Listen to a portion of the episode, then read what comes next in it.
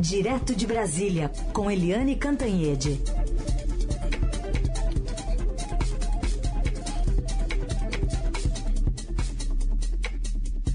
Oi, Eliane, bom dia. Bom dia, Raíssa e Carolina, ouvintes. Oi, Eliane, bom dia.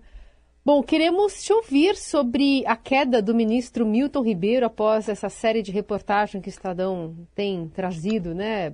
As páginas aqui, com destaque com fotos, com vídeos, enfim, com é, reproduções de, de, de, fotos do próprio ministro ao lado desses pastores, dentro de Bíblia. É, da onde partiu essa, essa decisão? Foi mesmo do ministro ou do presidente da República que pensa só em eleição?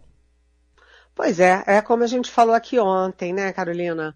É, o Milton Ribeiro, o presidente Jair Bolsonaro, já disse que poria a cara no fogo. Ninguém põe a cara do fogo nem por si próprio, né?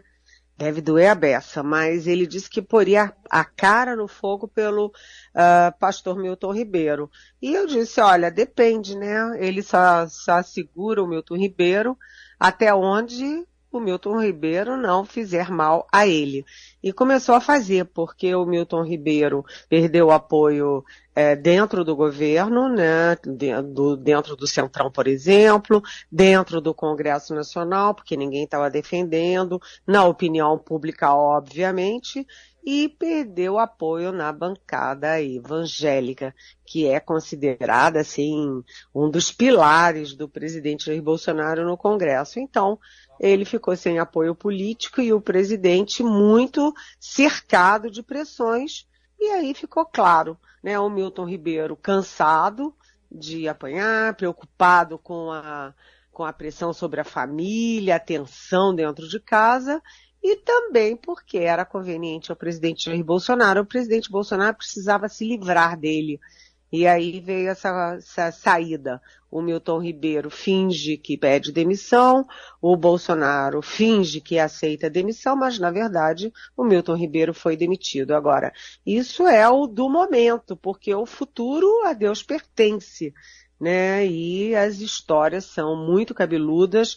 O nosso Estadão, além de ter dado o furo de reportagem que gerou essa crise toda e que gerou a queda do, do Milton Ribeiro, que é o terceiro ou quarto ministro da Educação, se a gente considerar o Decatelli, que não assumiu por causa do currículo, que é um queijo suíço. É, e uh, hoje o Estadão lista 11, as 11 histórias até agora cabeludíssimas, né? É, a história, por exemplo, de pedir é, 15 mil reais para abrir, abrir processo de de, de liberação de verbas para projetos dos municípios na área de educação, é projeto, é, é, é também a história de 40 mil, né, hora é 15 mil, hora é 40 mil, e já teve aquele pedido de uma, uh, um quilo de ouro, que dá mais de 300 mil reais, né, para a conclusão, para a liberação final dos recursos para uma prefeitura. Há também a história é, são várias histórias, né? É, da compra, os pastores, os dois pastores, o pastor Gilmar e o pastor Arilton, que atuavam no MEC sem ser funcionários, sem ser, ter vínculo nenhum com a administração pública, mas que andavam para lá e para cá de jatinho da FAB, que participavam de 22 reuniões do MEC, e hum, eles chegaram num, determinado num determinado momento a dizer assim, olha, vai ter liberação de recursos para a prefeitura se a prefeitura comprar mil bíblias da gente. Aí mais uma outra história que saiu ontem no Estadão é aquela história de que é, pelo menos numa prefeitura do Pará as bíblias tinham fotografias do ministro, que é pastor, e dos uh, dos dois pastores ocultos, sigilosos, secretos, que rolavam essa grana toda lá. Agora, a questão é a seguinte, gente. Tem 11 histórias até agora, mas podem surgir novas histórias. E aí a dúvida que fica é: esse esquema foi engendrado pelo Milton Ribeiro? Um. Dois, foi ele que botou o pastor Gilmar e o pastor Arilton dentro do MEC para fazer tudo isso? ou ele cumpriu ordens de cima do presidente Jair Bolsonaro. Porque aí é o seguinte, o Milton Ribeiro cai, mas o escândalo continua, né, gente? Muito bem. Por isso que você ressaltou aí 11 histórias cabeludíssimas até agora, né? Vamos ver o que, que vem mais. Eliane, outro assunto, outra mudança é a queda do general da reserva Silvio Luna da Petrobras, que foi colocado uh, ali pelo presidente Bolsonaro como segundo presidente da estatal no governo dele, agora já vai para o terceiro. Como é que foi essa queda? Pois é, o primeiro presidente da Petrobras, Roberto Castelo Branco, era um economista super respeitado que simplesmente queria agir como? Como presidente da Petrobras, que é uma estatal que tem acionistas, que, enfim, deve, é, deve ser respeitada e, e principalmente recuperada, porque ela foi muito maltratada nos tempos do PT, né, foi lá no fundo do poço. Depois veio Pedro Parente no governo Temer e começou a tirar é, efetivamente a Petrobras do buraco. E a, depois o Roberto Castelo Branco começou, manteve a política do Pedro Parente e agora o general Silva e Luna foi na mesma toada, no mesmo caminho de agir como com a responsabilidade de quem é presidente da maior empresa brasileira, da mais simbólica e da mais importante empresa brasileira no mundo, né? Então, todos eles cometeram o mesmo erro, é não fazer o jogo político eleitoral do presidente Bolsonaro. E agora o general Silvio Luna cai antes de completar um ano na, na Petrobras. Isso, uhum. claro, que cria chateações, né? Que cria é, irritações, que cria incômodos dentro da área militar e cria também muito sacolejo na, no mercado, no ambiente econômico já preocupado com o baixo crescimento do país, com as dúvidas, né, com as, os, a, o crescimento da inflação, com, enfim, com a falta de vigor na recuperação de empregos tudo isso vai se somando, né, gente, num ano eleitoral. Então vamos falar sobre o futuro sucessor, né, é, da Petrobras. Adriano Pires queria suas impressões e o que que, enfim, ele tem alguns meses para mostrar trabalho e talvez para é, ajudar o presidente nessa questão eleitoral, né, que já que as pesquisas estão mostrando que as pessoas estão associando esse aumento do preço do combustível a, a gestão Bolsonaro né, no poder. É, as pesquisas estão mostrando isso, que as pessoas culpam o governo, claro. O Brasil tem um regime presidencialista, um regime presidencialista forte, e tudo aqui é o foco, é o presidente da República. Foi assim com todos os presidentes, né? Todos é, desde a ditadura militar, passando pela transição, passando pelo primeiro presidente eleito, que foi o Collor, que teve impeachment, enfim, é assim e será assim. Agora, é, é, você pode conversar com qualquer um, Carolina, dentro do Congresso, fora do Congresso. Ninguém acha que o Adriano Pires vai mudar a rota que vem de Pedro Parente, é, Roberto. É, o Roberto é, Campos, não. Roberto, o novo, o segundo presidente da Petrobras, e agora do general uh, Silvio Luna. Ele vai manter a política de preços, não vai dar canetada nenhuma, não vai represar politicamente os preços da Petrobras. A gente não sabe, e muito menos o mercado sabe, qual, qual foi a combinação, a negociação dele, do, do Adriano Pires, com o presidente Jair Bolsonaro. Mas se você considerar o que ele tem dito, o que ele tem escrito, é, ele não vai, será que ele vai é, jogar fora a biografia dele? A biografia dele na economia é improvável. Então vamos ver como é que vai ficar a relação do presidente Jair Bolsonaro com o presidente da Petrobras nesses oito meses que ainda temos de governo, com uma guerra que não tem não tem previsão de acabar, né? A guerra da Rússia é, destruindo a Ucrânia, com os preços do petróleo instáveis, muito voláteis, e com o presidente da Petrobras tendo responsabilidade com a Petrobras. Porque a Petrobras não é só a Petrobras e só os acionistas. A Petrobras é uma questão estratégica do Brasil.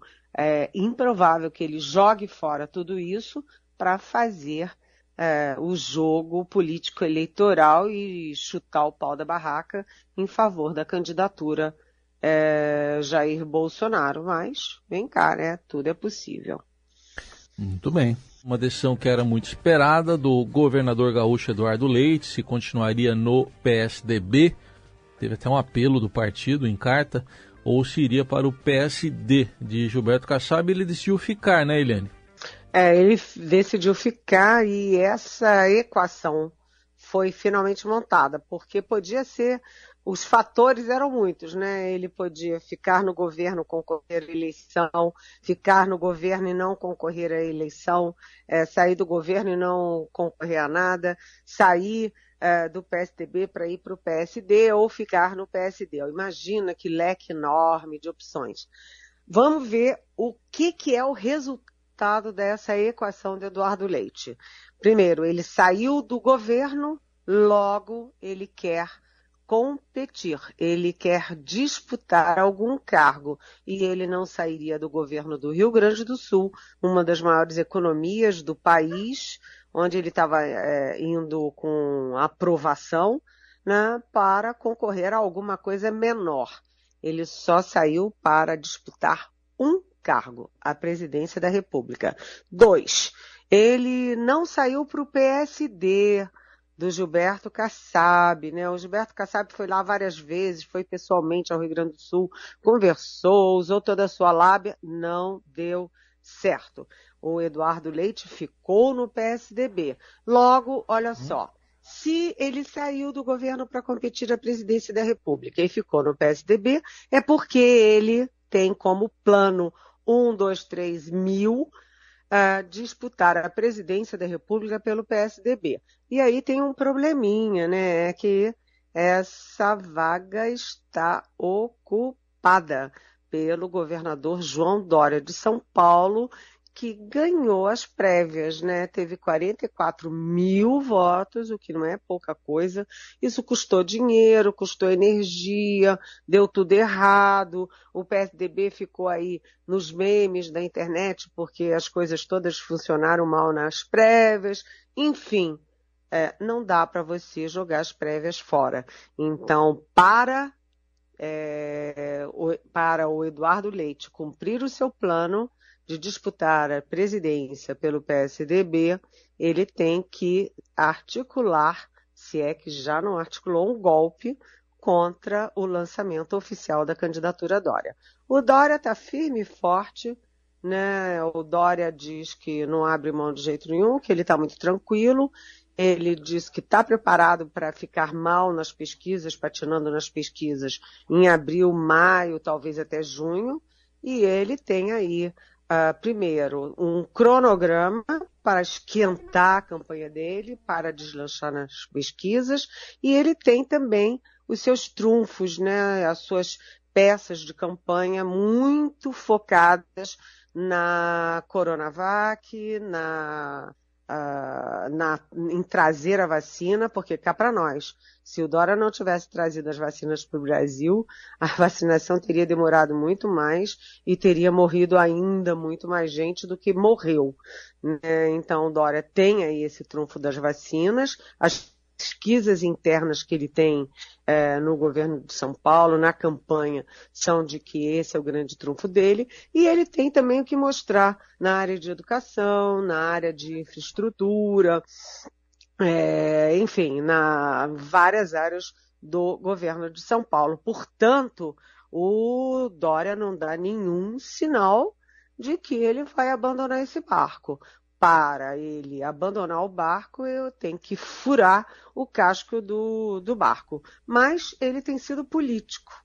Apesar de ter batido boca meses e meses com Jair Bolsonaro, ele não está batendo boca com Eduardo Leite, pelo contrário, disse que estava muito feliz do Eduardo Leite continuar no partido, porque ele é um bom quadro no PSDB. Vamos ver como isso evolui, até porque a decisão interna do PSDB se reflete na aliança pela terceira via, que é PSDB, que é União Brasil, que é, é que é também uma parte do Podemos, o MDB, ou seja, é, começa agora com a saída do Eduardo Leite do governo e a decisão deles ficar no PSDB, a articulação real de uma terceira via. Vamos ver como isso evolui. Chegar num consenso, né? A gente separou um trechinho de um vídeo que o Eduardo Leite publicou ontem nas redes sociais sobre o dia do FICO. E é por isso que hoje é também o dia do FICO. Fico no meu partido, o PSDB, porque o PSDB é importante na minha vida e na vida do meu país. Nós temos identificação na forma de enxergar a política e o Brasil, ainda que com diferenças normais, como em qualquer relação saudável. Eliane, e o papel de Aécio Neves sai fortalecido dessa disputa interna do partido? Olha, eu acho que o Aécio Neves não sai fortalecido em nenhuma hipótese. Por quê? O Aécio Neves foi uma figura muito importante no PSDB. Ele rep representava o passado, o presente e o futuro. Por quê?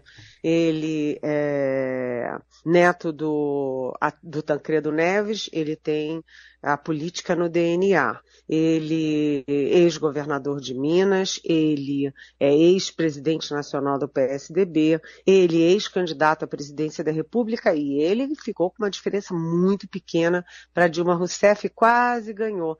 Na, no último dia é, da eleição, no dia da eleição, é, o Aécio Neves, em 2014, né, o Aécio Neves estava praticamente preparando a comemoração da vitória. E isso tudo foi por água abaixo pelo erro de receber aquele Joesley Batista, pelo, pelos sucessivos erros. E agora o Aécio Neves, é, a, a saída dele em Minas é ser candidato a deputado federal, um homem que foi tudo isso né? Foi senador, foi governador, presidente nacional do PSDB, candidato à presidência.